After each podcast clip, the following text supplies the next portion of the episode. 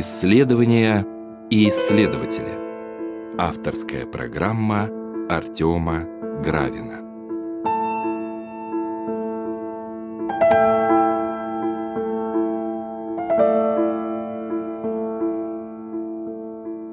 Здравствуйте, уважаемые радиослушатели. В эфире радио «Град Петров», программа «Исследования и исследователи». И сегодня у нас в гостях Федор Борисович Щербаков, преподаватель кафедры социально-гуманитарных наук РГГМУ, кандидат философских наук. Здравствуйте. Здравствуйте. Сегодня мы решили поговорить о теме, несколько схожей с одной из тематик, о которой мы говорили ранее. Мы говорили о символе, у нас был цикл бесед с Дмитрием Сергеевичем Курдыбайло. И сегодня мы опять обращаемся к такой, с одной стороны, символической, языковой, можно сказать, и мифической, и религиозной тематике. Тему мы обозначили как аллегория и аллегореза. Но, может быть, слово аллегория радиослушатели или слышали, а может быть, кто-то употребляет в своей научной работе.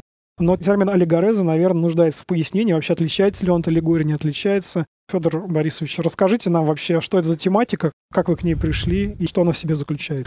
Да, тематика, конечно, обширнейшая, интересная. Как я к ней пришел? Дело в том, что несколько лет назад я очень увлекался классической европейской литературой, в общем-то, как и сейчас увлекаюсь изучала Шекспира, Мильтона, Сервантеса, преимущественно авторов 16-17 э, веков, эпоха барокко. И в какой-то момент мне стало понятно, что значительная часть всей этой литературы, совершенно замечательная, я думаю, это всем понятно образованным людям, она строится на аллегорическом типе мышления. И вообще аллегория — это очень расхожий прием художественный и философский, и можно по-разному обозначать, который, по сути, был фундаментом для целых художественных систем и целых стилей. И я стал копаться и понял, что эта вещь очень интересная и очень, на самом деле, неочевидная. Дело в том, что в таком, может быть, немножко обывательском, обыденном языке аллегория представляется массовым сознанием как что-то такое поверхностное. Но я, занимаясь античной философией, понял, что там очень много сложностей, проблем, и там не все так просто, как может показаться на первый взгляд. Поэтому я сегодня попробую рассказать общие вещи об аллегории и аллегорезе. Действительно, мои исследования показывают, что очень важно различать эти две вещи. Предварительно можно обозначить так, что аллегория буквально в переводе на русский язык с греческого это иносказание, в общем, слово тоже всем известное, а аллегореза — это акт такой интерпретации, в ходе которой получается некий иносказательный смысл. Условно говоря, аллегория — это нечто объектообразное, а аллегореза — это именно акт. К этому моменту мы еще будем много раз возвращаться в ходе нашего сегодняшнего разговора. Теперь такие общие сведения по поводу самого этого слова. Оно достаточно интересное. Оно восходит к такому глаголу, как а, аллегорею, то есть э, говорю иначе. Но, что характерно, до какого-то периода в греческом языке и в философском э, тезаурусе он практически не встречается. Почему-то это слово у самих античных философов, причем самых классических, имею в виду Платона и Аристотеля, какой-то пользовал славой не очень хорошей, по всей видимости. Вот, например, у Платона мы встречаем очень близкие слова, например, гипонуя, то есть это намек, и когда он использует слово «гипону», это можно просто понимать как аллегория. Или, например, он использует тоже очень э, популярное слово «айнигма», «загадка». И есть, например, такой глагол чисто платоновский «митхологео», «говорить мифами», но самой аллегории нет. Э, надо сказать, что первоначально, по всей видимости, мы можем встретить слово «аллегория» впервые у Дмитрия Фалерского, это ученик Аристотеля, знаменитый основатель Александрийской библиотеки, и он впервые предложил нам внятную дефиницию э, аллегории, ну, я прочитаю перевод такой примерно. Аллегория – это иносказательный вид письма. Это когда мы хотим, чтобы тот, кому мы пишем, понимал одно, а обозначаем же это через другое. Да, то есть мы тут сразу видим некую ситуацию раздвоения смысла или, если угодно, растождествления смысла. Э, естественно, в философском плане это уже интересно, потому что философия — это некая такая утонченная дисциплина работы со смыслами и развлечения смыслов, поэтому, еще раз повторюсь, меня феномен аллегории очень заинтересовал в свое время. И дальше Диметрий начинает говорить очень интересные вещи. Я хочу тут добавить, что Диметрий не самый читаемый автор среди даже исследователей, ну, потому что от него остались только письма риторического такого склада. И он, например, говорит очень странную вещь. Он говорит, что аллегория похожа на мистерии, а значимость мистерии для античной культуры общеизвестна. И он говорит так, недаром и в мистериях пользуются иносказательными выражениями, чтобы поразить и перевести в такой трепет, какой бывает в темноте и ночью. И на сказание как раз и напоминает эту ночь. То есть э, мы тут сталкиваемся с такой вещью, что э, уже у Диметрия, который был ритором, аллегория может быть действием. То есть не только текстом или словом, действием. Это очень интересно. И я сразу забегая вперед скажу, что для меня это очень важно будет э, различать иносказательную интерпретацию некого как бы, как бы объекта, ну, текста, например, какой-то вещи и действия. Мы получаем три такие линии, текст, объект и действие, и там возникают интересные очень эффекты э, иносказательного понимания. Но я об этом скажу уже чуть позже.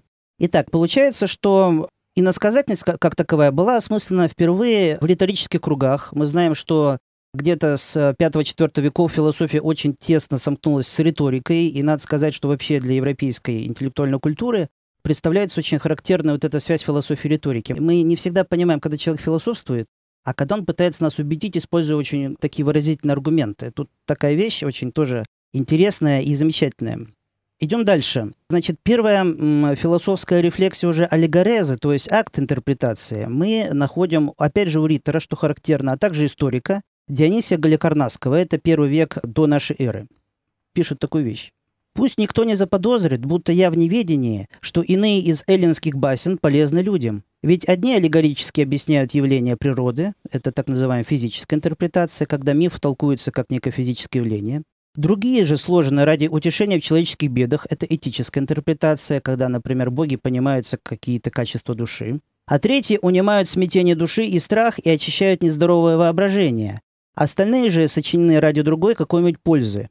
Но, хотя мне ведомо это не хуже любого другого, я все-таки отношусь к ним с осторожностью и скорее принимаю римское учение о богах, такое более буквальное, замечая, что польза, извлекаемая из эллинских мифов, ничтожна и способна оказать помощь лишь немногим, причем одним только исследующим, ради чего они возникают, и редко находится тот, кто эту философию перенимает. Многочисленная же и далекая философия черни предпочитает наихудшим образом воспринимать рассказы о богах и пытается склониться к одному из двух. Либо презирать богов, которые оказались в великом несчастье, либо самим не воздерживаться ни от чего гнусного и беззаконного, видя, что подобное присуще богам.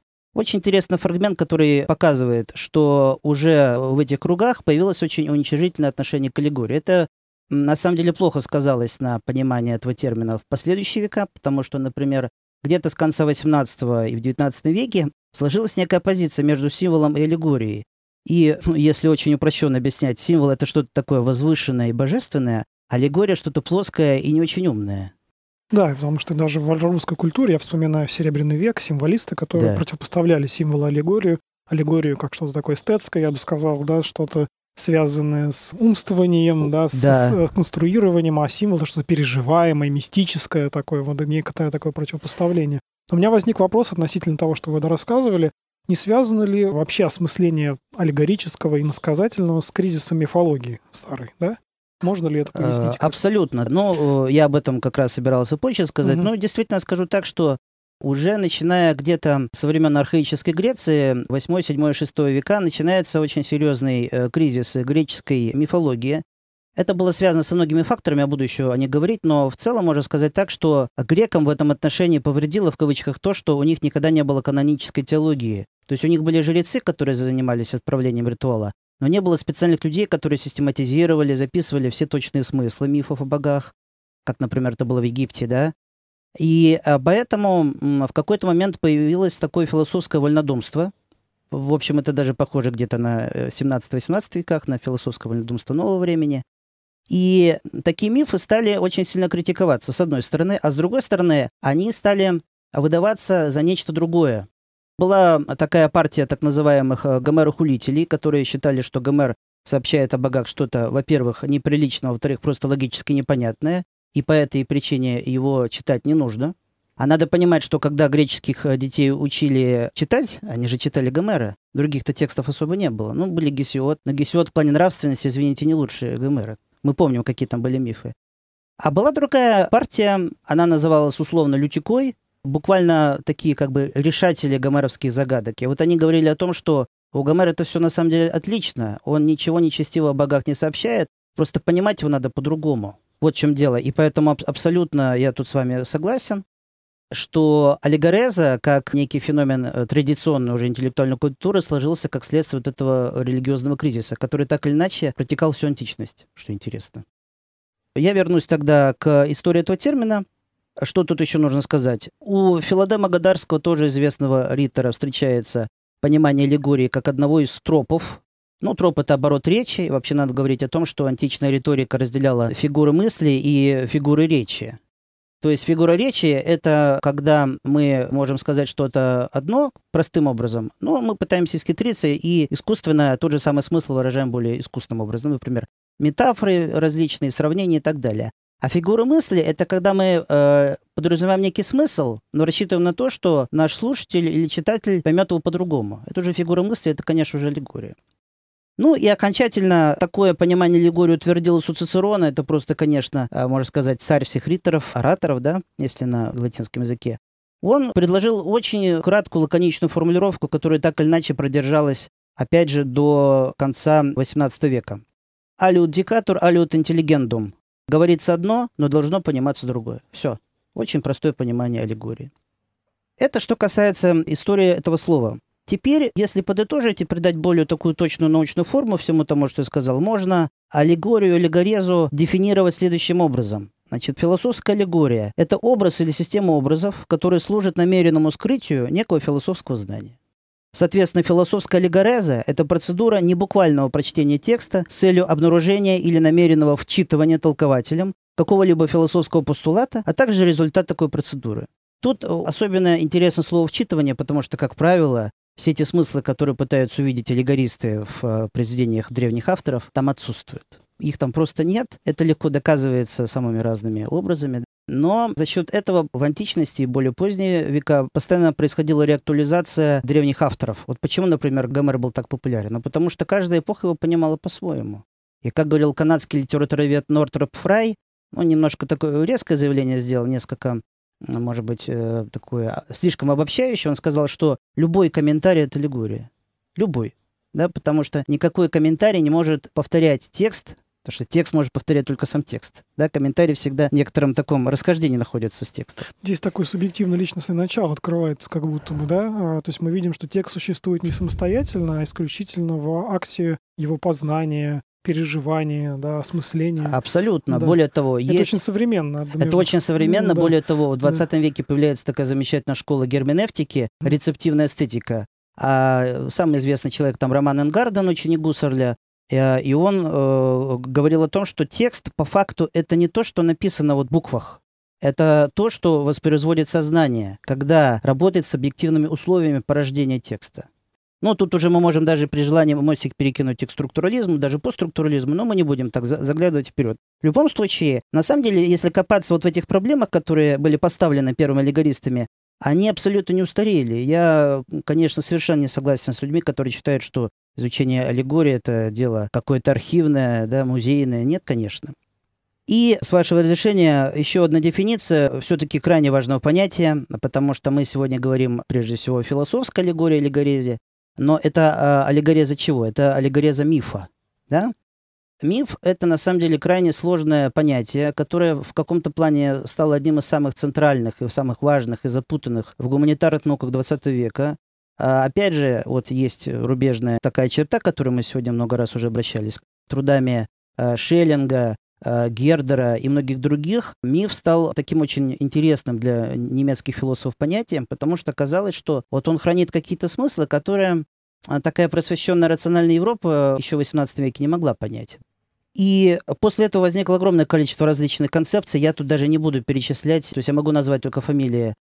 Это приятно сделать, потому что большинство исследователей мифа — это наши соотечественники. Это действительно э, совершенно гениальные люди, как Алексей Федорович Лосев, Ольга Михайловна Фрейденберг, Яков Эмильевич Голосовкер, Александр Моисеевич Пятигорский и многие-многие другие. Даже, я знаю, вы занимаетесь Людмилой Achиловной Гатишвили, она тоже очень интересные вещи писала о мифе. То есть наша страна — это просто какой-то кладезь э, исследования мифа. Тем не менее, чтобы как-то более строго контекстуализировать наш разговор, я миф обозначу очень узко, чтобы дополнительные путаницы не создавать. Я возьму интерпретацию Грегора Надя, такого американского филолога-классика венгерского происхождения. Он говорит так, что миф – это традиционное повествование, принимаемое не критически как повествователем, так и реципиентом, и описывающее такую реальность, которая является сверхзначимой для некоторого сообщества. Да, то есть, условно говоря, некий нарратив, который не подвергается никакой критике в такой стандартной ситуации, и он обладает крайней важностью, крайней ценностью он в каком-то плане выстраивает некоторые важнейшие экзистенциальные смыслы даже. То есть, если мы обратимся к жизни каких-то первобытных культур архаических, чья жизнь э, полностью мифологична, там все э, объясняется некоторой такой специфической мифологической логикой. Поэтому хотел бы обратить внимание такое. Я обычно у студентов спрашиваю, когда я преподаю им, такой вопрос задаю. Миф, когда вы слышите это слово, это что такое? Ну и разные варианты звучат, что миф это какая-то а, басня, легенда, вымысел, э, фикция и так далее, и так далее. Но что интересно, все эти наши современные понимания, они абсолютно не совпадают э, с архаическим пониманием мифа, потому что для древнего сознания миф — это прежде всего истина. Прежде всего истина, а все остальное — это, извините, потом. И поэтому тут, конечно, вот наше современное сознание архаическое, они абсолютно как бы, ну, не совпадают. И отсюда э, вечный интерес к этой теме. И сразу, чтобы мы не уходили от э, вот этого разговора о терминологии, еще очень важное понятие, которое, думаю, будет звучать и сегодня, и в следующих разговорах, это понятие метафоры. Тоже существует а, а, обильнейшая литература по поводу метафоры. На самом деле слово метафора — это некоторое такое зонтичное обозначение самых разных явлений, потому что есть, например, художественная метафора, а есть, например, метафора когнитивная вот, э, в современной философии, есть такое понятие, когда мы, пытаясь решить, например, какую-то научную проблему, эту проблему метафоризируем. То есть мы пытаемся представить как какую-то другую вещь. И есть, например, мифологическая метафора, а, вот которой занималась э, Ольга Михайловна Фреденберг. Поэтому сразу предупреждаю, что когда я буду говорить о метафоре, а, я буду говорить о трех этих метафорах в разных смыслах, а каждый раз буду уточнять, в каких. Значит, э, теперь по поводу видов и, собственно, пример аллегореза, который, может быть, слушатели уже ждут, а вот э, конкретно образцы аллегории, аллегореза в чем заключаются? Ну, самый ранний этап аллегорезы – это 7-6 века. Можно смело сказать, что аллегореза появляется вместе с философией. И буквально, наверное, большинство досократиков, они так или иначе были аллегористами.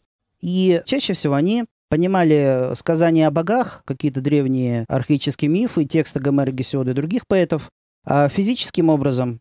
То есть, например, Зевс а, понимался как эфир, Гера как воздух, Посейдон как влажное начало, ну и так далее.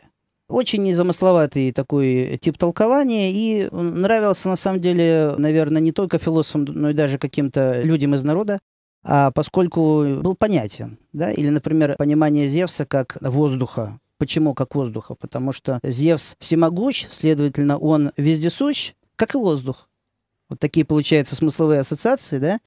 И такая смысловая ассоциация э, присутствует э, в любом акте аллегорического толкования.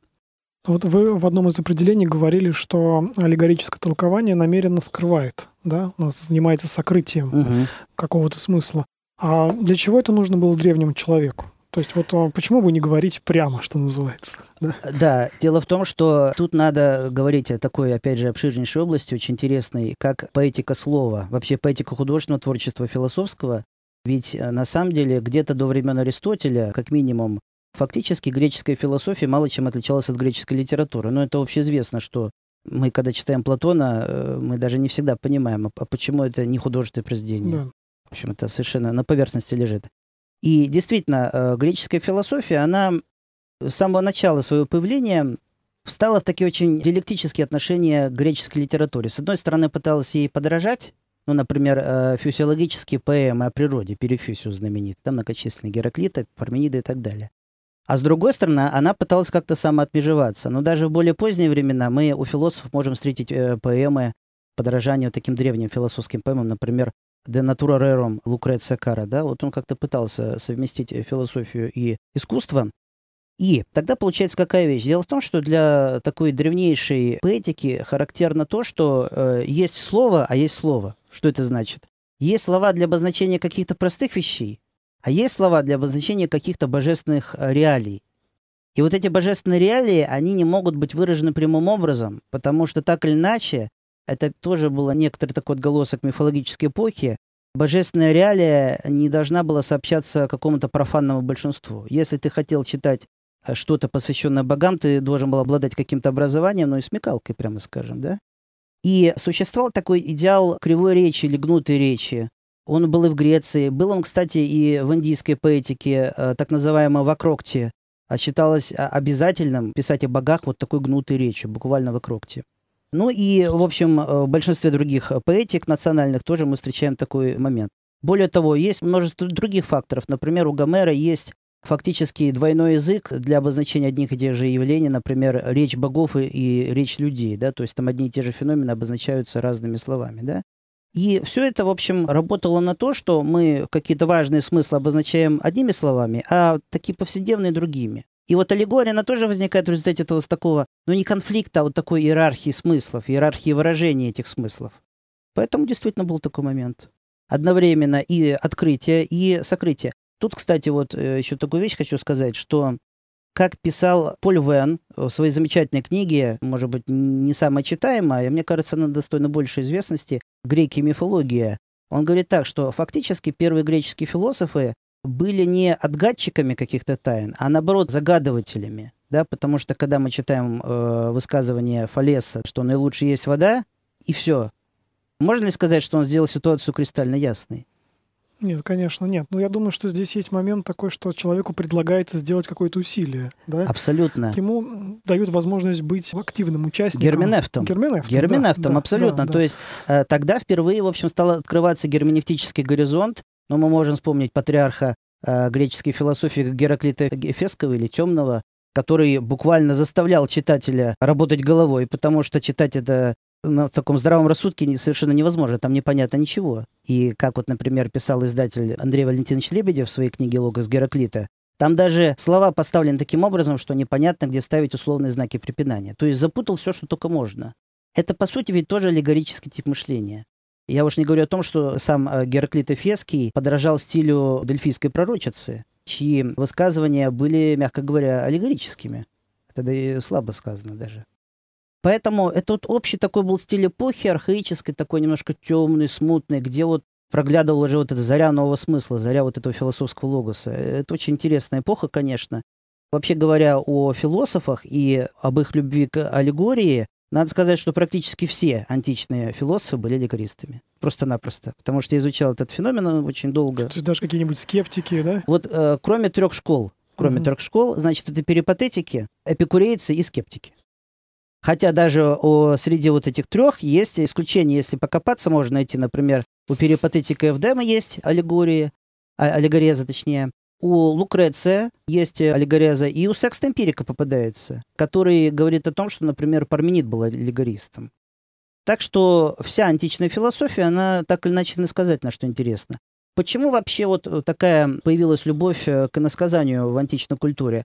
По той простой причине, что аллегория была очень удобным способом решить такие традиционные оппозиции, которые утвердились в греческой жизни, например, польза и удовольствие. Да? То есть мы должны читать текст, который не только приносит удовольствие, а как-то осуществляет заботу о душе, например, читателя. Конфликт между прозой и поэзией, между э, правдой и вымыслом, между истиной и мнением и так далее, и так далее. То есть много таких было оппозиций. Аллегория как-то так смогла это все совместить. Кстати, даже конфликт между древними авторами и новыми. Потому что когда легорист э, толкует какой-то древний текст, он одновременно тем самым соединяет древность такую архаическую и его собственную современность.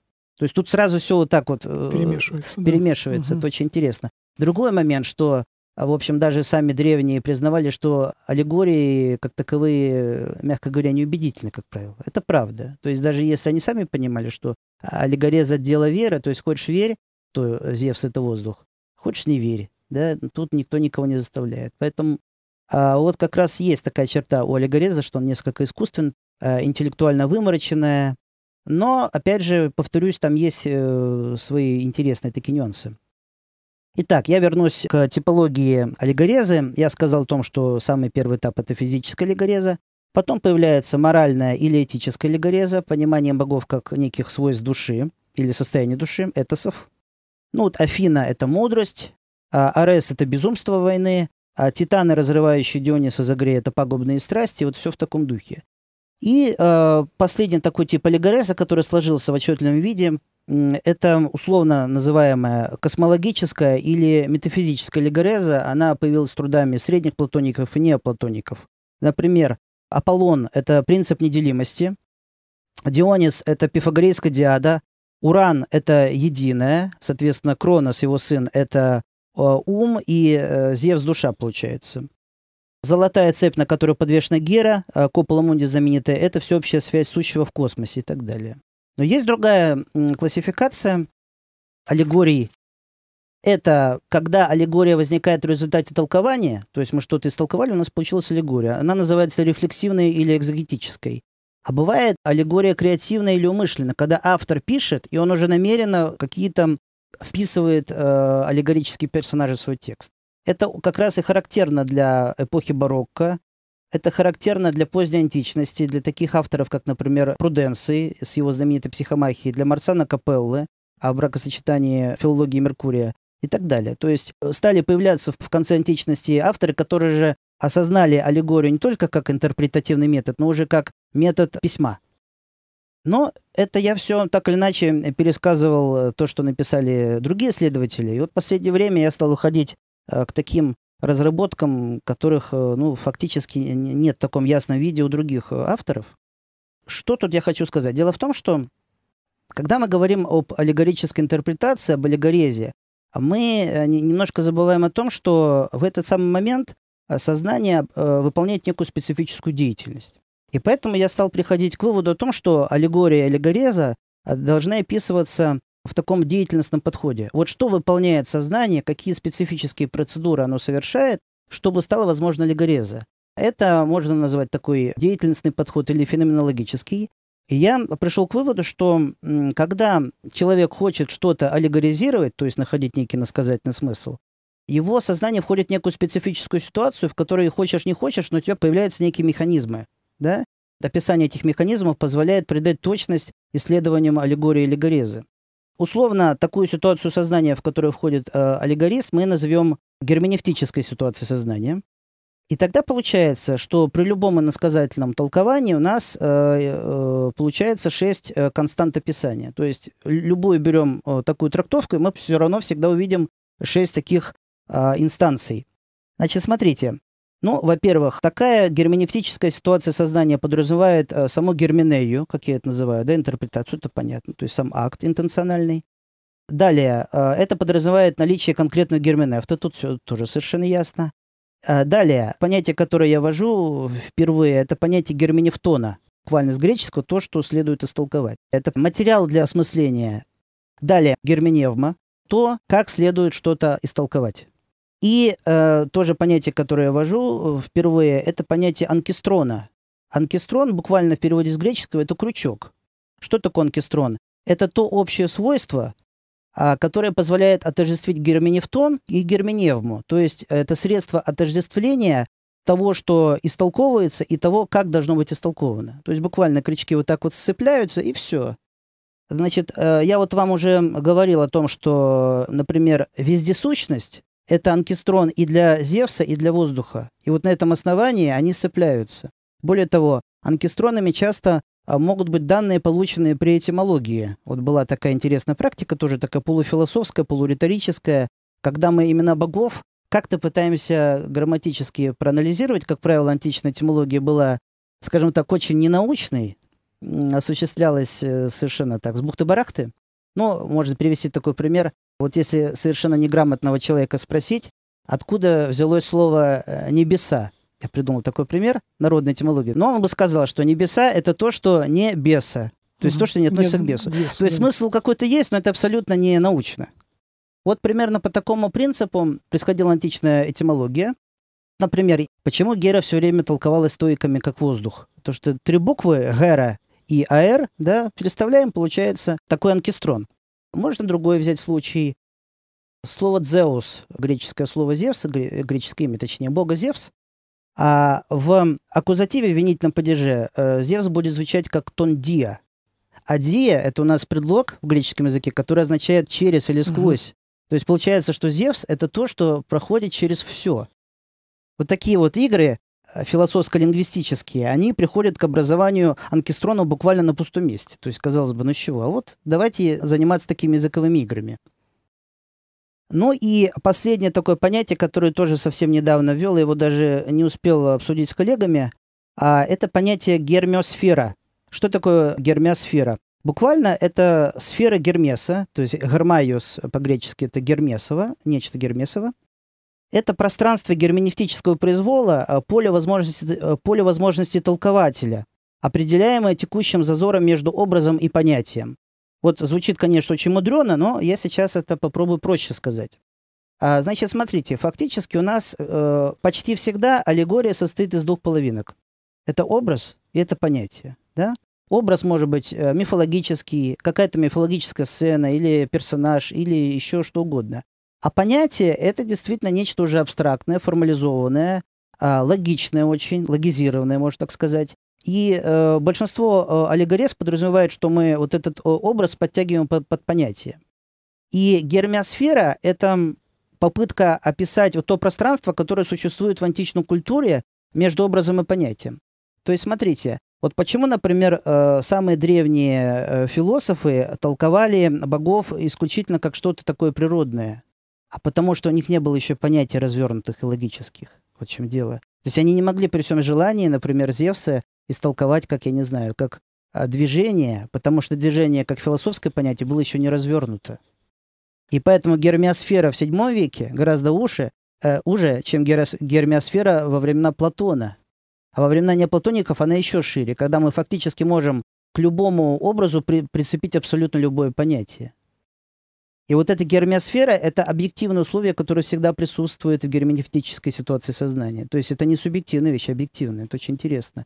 Поэтому аллегорическая интерпретация, как-то не странно может показаться, она включает в себя не только субъективные, но и объективные предпосылки. То есть соединяется субъективное и объективное. Смотрите, у меня возник такой вопрос. Герменевтон, который подразумевает некоторую матрицу, я бы сказал, да, Да. Которая, через которую формируется этот самый смысл, он э, каким образом формируется сам? Вот как он появляется у конкретного герменефта? Он ему, не знаю, дан от культуры, или это результат его личностного какого-то усилия? С чего вдруг у него И то, и другое. Смотрите, как правило, а, аллегорическая практика э, являлась школьной. Э, Мгм. Если мы, например, берем уже более-менее поздние века античности, ну это где-то вот с начала нашей эры, аллегореза стала рутинной такой обыденной практикой в школах. Это описано у такого философа Карнута, Луциана Карнут, по-моему, его так зовут э, полно.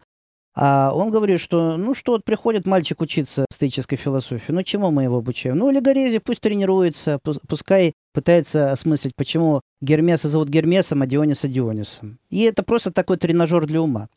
И как раз цель э, всего этого заключалась в том, что философ получал некий свод готовых понятий, а мы знаем, что любая античная философская школа, она вырабатывала свою очень мощную такую хорошо узнаваемую терминологическую нишу, и просто приспосабливаем уже имеющиеся готовые понятия к уже имеющейся архаичной мифологии. Но здесь вы говорите о некотором таком искусственном предприятии, да. Да. то есть когда учитель, в принципе, подталкивает своего ученика к этому действию. Ну, например, возьмем другой, а, другую историю, ну, не знаю, покиньте поздние средние века, да, когда а, есть откровения, не знаю, откровения, наверное, богослова, да. Да. и есть разные толкователи, которые, каждый из них имеет разный герменевтон, между Да. прочим, скорее всего. Вот здесь нету вот этого момента искусственности, он уже подходит к тексту как реальности, да, и начинает его интерпретировать, а, а, рассказывает о том, что значит там Вавилонская блудница, что значит, не знаю, цифра 666 и так далее, Мгм. да, то есть мно- множество разных Мгм. символов. Вот это его герменевтон, который у него уже есть. Он у него сложился в результате чего? Исторического процесса Е- И- или что? Если мы говорим о христианских экзегетах, это святое предание. Мгм. Вот весь корпус святого предания, условно говоря, извините за такое выражение, может быть растаскан на герменевтоны и потом применяться при герменевтических процедурах. Причем эти герменевтоны могут противоречить немножко друг Абсолютно. другу. Более того, Мгм. как правило, так и происходит. Опять же, с чем связана неубедительность аллегорезы?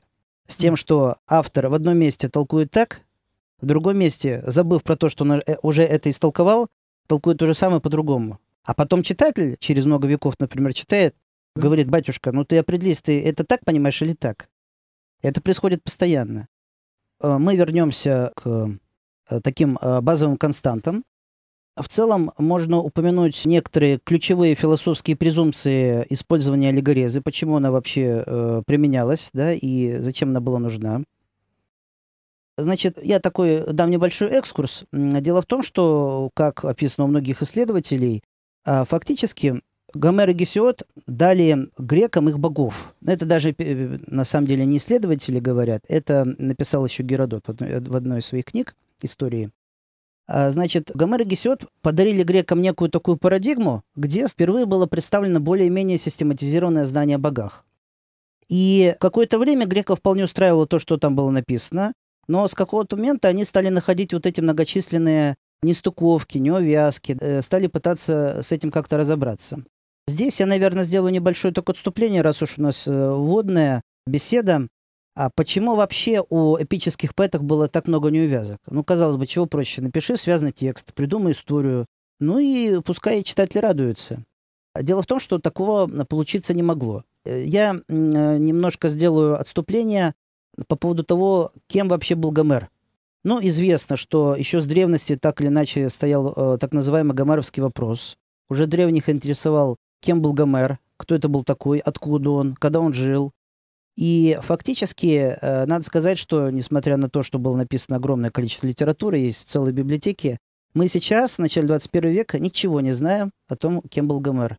Фактически, по факту, в сухом остатке, да? Потому что не решен даже вопрос о том, а, был ли Гомер одним человеком, или это был некий коллективный Гомер.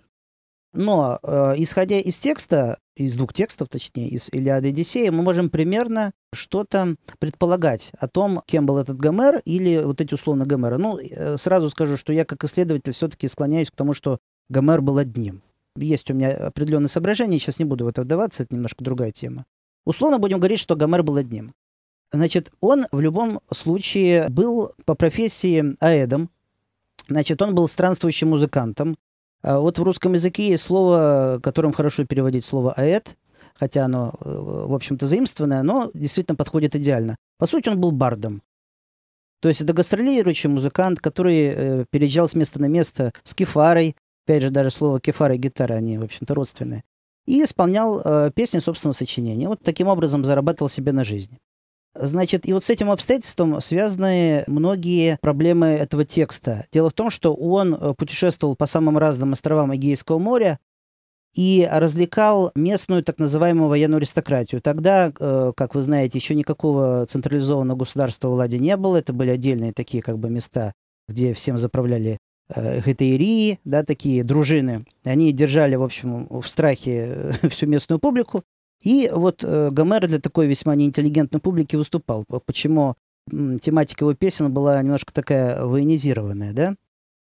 Вот что интересно, если мы допускаем то, что Гомер был аэдом, то из этого вытекает ряд интересных следствий. Во-первых, Гомер, по всей видимости, обладал хорошей памятью, потому что если мы представим себе, сколько он должен был запомнить, это что-то фантастическое. Хотя, по всей видимости, даже это не предел, потому что даже в 20 веке в Индии находились отдельные сказители, которые помнили наизусть э, Махабхарату. Махабхарата несколько раз больше, чем Илиада и Одиссея вместе взяты. То есть это не фантастика, это в принципе можно, если человек только этим и занимается. Но Гомер, как и все другие его слушатели, пил древнегреческое вино. Это была штука такая довольно ядреная, как известно. И, по всей видимости, он забывал какие-то места из собственного текста. И ему надо было уметь быстро импровизировать на заданную тему. Да? То есть он, по всей видимости, был хорошим импровизатором, иначе бы он просто бы не выступал. И вот с этим связано то, что в этом тексте много нестуковок, то есть одни места не сочетаются с другими, поскольку, ну, если э, все это носит такой полуимпровизированный характер, там невозможно все привести к некой ясности и цельности.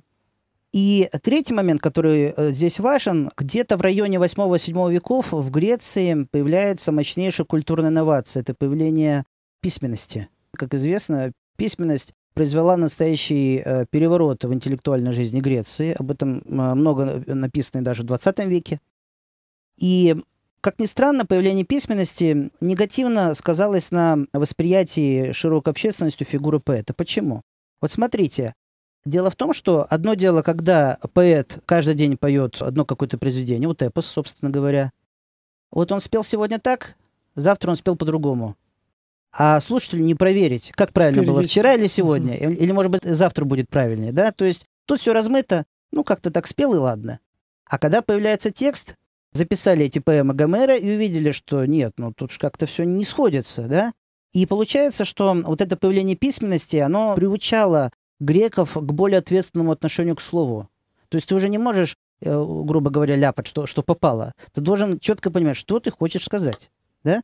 И тут важно отметить, В других случаях, когда появлялись философские традиции в других регионах, да, например, в Китае, в Индии, очень интересно, что это так или иначе совпало с появлением письменности и там. Вот это интересный момент.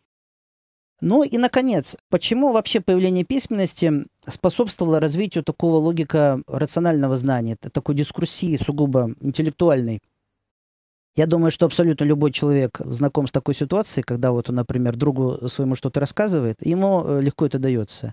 А когда он садится и пытается все это перевести в текст, он почему-то вдруг начинает мучиться. Ну, я не буду скрывать, это даже ко мне относится, потому что каждый раз я сажусь э, перед экраном, ноутбук, и что? И вот я открываю программу, что мне делать, да? Ситуация стрессовая для меня до сих пор, я не знаю, что с этим... давлеет. Давлеет, то есть, э, вот. Ну, потом, слава богу, я как-то разбираюсь с этим. А психологически это имеет очень интересное объяснение. Дело в том, что в э, устной речи мы понимаем, кому мы говорим. И поэтому некоторые смыслы нам не надо уточнять, потому что они сами собой подразумеваются. А когда мы садимся и пишем текст, мы пишем для некого анонимного читателя. А может быть, даже этого читателя никогда не будет, потому что мы же не знаем. Э, прочтет кто-нибудь нашу статью или нет. И общаться с неким отсутствующим собеседником сложно и психологически, и, и философски, и так далее. Поэтому появление письменности, в принципе, и литература, и философия стала приобретать такую тенденцию к абстрагированию смыслов. То есть э, там уже подразумевается, что ты должен такие смыслы высказывать, которые будут понятны более-менее всем. И ты должен это очень четко сказать. Так вот, появляется феномен текста, э, так или иначе фиксируются поэмы Гомера и Гесиода, и, как я уже сказал ранее, через какое-то время первые учителя греческой письменности раскололись на два лагеря. Что нам делать с Гомером? Есть места, где боги у Гомера ведут себя очень нехорошо. Например, 20-я песня а, Илиады, знаменитая Тиамахи, где они просто схлестнулись и стали друг с другом очень так э, напористо драться. Но вы извините, боги не должны драться. Они же представляют собой какие-то образцы для поведения, для подражания, которые должны давать пример простым людям. И если даже боги дерутся, то что говорить об остальных? Есть описание различных альковных сцен, например, сцена измены Афродиты своему мужу, где она сошлась с Гефестом, да? ну и так далее, и так далее. И когда первые школьные учителя столкнулись с этими пассажами, они поняли, что ну, детям такое нельзя давать. Ну и какая тут может быть проведена процедура? Давайте все это выбросим. Вот оставим те места, которые хорошие. Это простой способ, он так или иначе всегда работает, и думаю, и будет работать. Но появились э, другие люди, которые, э, как я сказал, посчитали, что здесь дело не в Гомере, а в том, что мы слишком профанно, слишком прямолинейно относимся к этим текстам. Ведь есть у Гомера э, какие-то места, которые, очевидно, требуют иносказания, иносказательного понимания. Например, Эос, э, встающая с розовыми перстами. Вот такой образ. Но понятно, что это не некая девушка, у которой э, розовые персты. Понятно, что это заря, которая озаряет округу первыми лучами солнца. И нельзя отрицать, что здесь есть не- некоторые насказания. Поэтому многие такие вещи стали пониматься насказательно. И я приведу пример такого насказания мне в свое время пришлось переводить э, такого довольно редкого автора, Гераклит Аллегорист его зовут. Это не тот э, Гераклит, который всем известен, это автор, видимо, где-то первого или второго века нашей эры. И он написал э, такую довольно большую книгу, где пытался избавить э, Гомера от обвинения в нечестии. «Гомеровские проблемы» это называется книга. Значит, вот я вам представлю пример, какие были непонятные ситуации в Илиаде и как э, Гераклит Аллегорист пытался это разрешить. Вот если мы с вами вспомним самое начало Илиады, а мы там можем лицезреть такую картину. Э, ахейцы только что вернулись э, с одного из военных походов, и они захватили довольно много добычи. Военная добыча, как правило, состояла из трех частей. Значит, это материальные блага, золото, серебро и так далее. Это были военные трофеи, э, шлемы, мечи, э, доспехи и так далее. И это рабы. Рабы, в том числе прекрасные наложницы. Как, я думаю, наши слушатели помнят, было два главных воина в ахейском э, войске. Это Агамемнон и Ахилл. Ахилл был самым сильным воином, но самым главным был Агамемнон. И вот они не поделили прекрасную наложницу Хрисеиду. А случилась очень такая неприятная распря, и Ахилл даже попытался убить Агамемнона на месте, когда тот попытался отнять у него его добычу. Но, как было сказано у Гомера, за спиной у Ахилла появилась богиня Афина, схватила его за рыжие волосы и вот так вот оттянула назад. показывая тем самым, что нельзя убивать своего начальника. Значит, Ахилл обиделся на ахейцев и сам устранился от э, всей этой битвы. А что произошло после этого? Э, когда из Трои пришел к Агамемнону отец этой несчастной девушки Хрисиды, троянский жрец бога Аполлона по имени Хрис, Агамемнон ему отказал, он ему не стал выдавать его дочь, и Хрис, вернувшись в Трою, взмолился к богу Аполлону и попросил наслать на ахейцев какое-нибудь такое страшное проклятие, которое просто бы их стерло в порошок, ну, условно говоря. И Аполлон с радостью выполнил эту просьбу и, как известно, наслал на ахейцев эпидемию чумы.